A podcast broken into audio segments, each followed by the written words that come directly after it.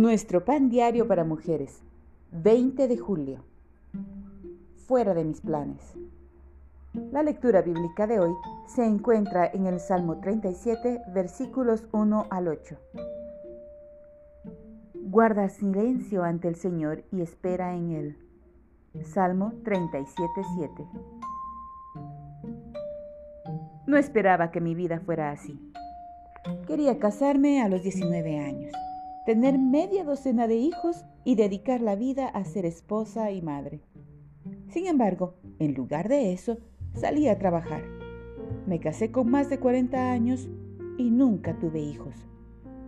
Durante años tenía la esperanza de que el Salmo 37.4 fuera para mí una promesa de Dios garantizada.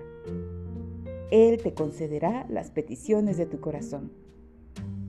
Pero el Señor no siempre hará lo que esperamos y los deseos insatisfechos generan ocasionalmente tristeza. Como en mi caso, es probable que tu vida haya tomado un giro diferente al que habías planeado. Algunos conceptos del Salmo 37 tal vez sean útiles, aunque la idea primordial del pasaje es compararnos con los impíos. El versículo 4 nos enseña que los deseos incumplidos no deben quitar el gozo de nuestra vida. A medida que conocemos el corazón de Dios, Él se convierte en nuestro gozo. Encomienda al Señor tu camino.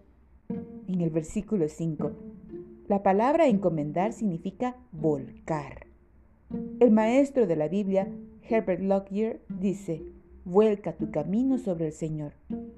Como alguien que coloca sobre los hombros de una persona más fuerte la carga que no puede soportar.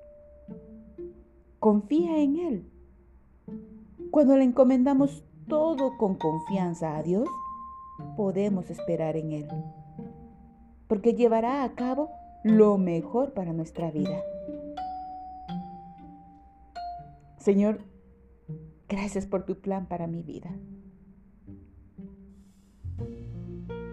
El corazón del hombre piensa su camino, mas el Señor endereza sus pasos.